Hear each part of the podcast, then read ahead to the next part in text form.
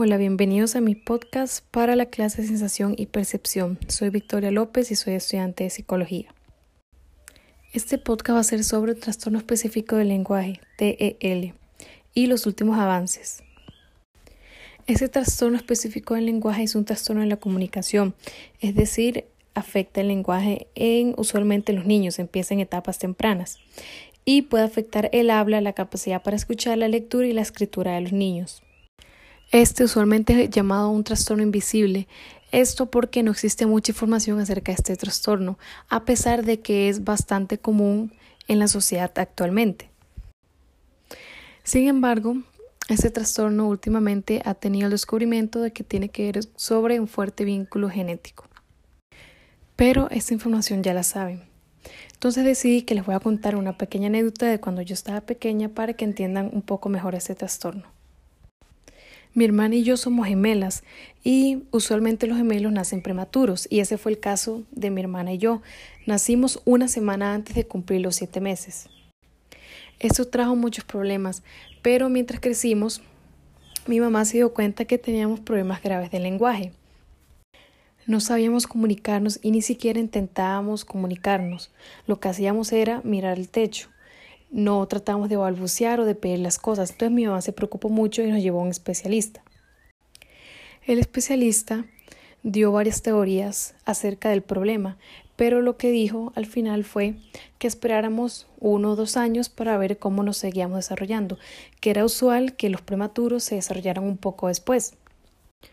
Entonces entramos a maternal y nunca empezamos a hablar. Luego llegamos a kinder y tampoco empezamos a hablar. Ya en preescolar mi mamá empezó a preocuparse de nuevo y decidió hablar con una terapeuta de lenguaje. Solo que esta vez no solo ella estaba preocupada, nuestras profesoras em, y personas alrededor también estaban preocupadas de que nunca intentábamos comunicarnos y aún no sabíamos escribir ni intentábamos escribir. Empezamos inmediatamente terapia especializada en lenguaje y mi mamá decidió meternos también en terapia musical, terapia de arte y otro tipo de terapias para poder desarrollarnos de la mejor manera posible. Es importante aclarar que mi mamá es médico especialista, entonces ella sabe todos los problemas que pueden surgir si uno nace prematuro.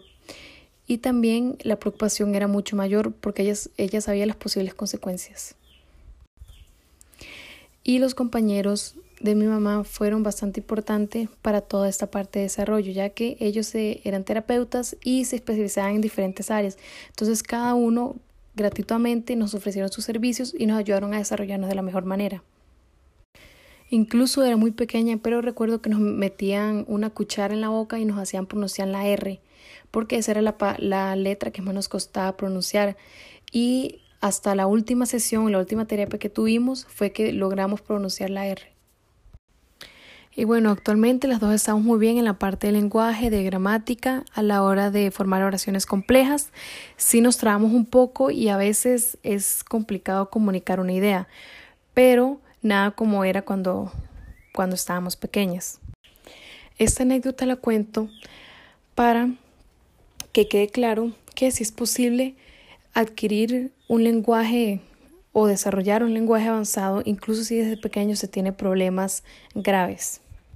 Esta anécdota la cuento para que quede claro que este trastorno del lenguaje no es sinónimo de no poder formar oraciones nunca, de nunca poder aprender a desarrollar el lenguaje de la mejor manera, si es posible. Y aunque sea un trastorno invisible, si hay tratamientos que funcionan y últimamente han habido avances que, que pueden brindar diferentes oportunidades para los niños con este trastorno.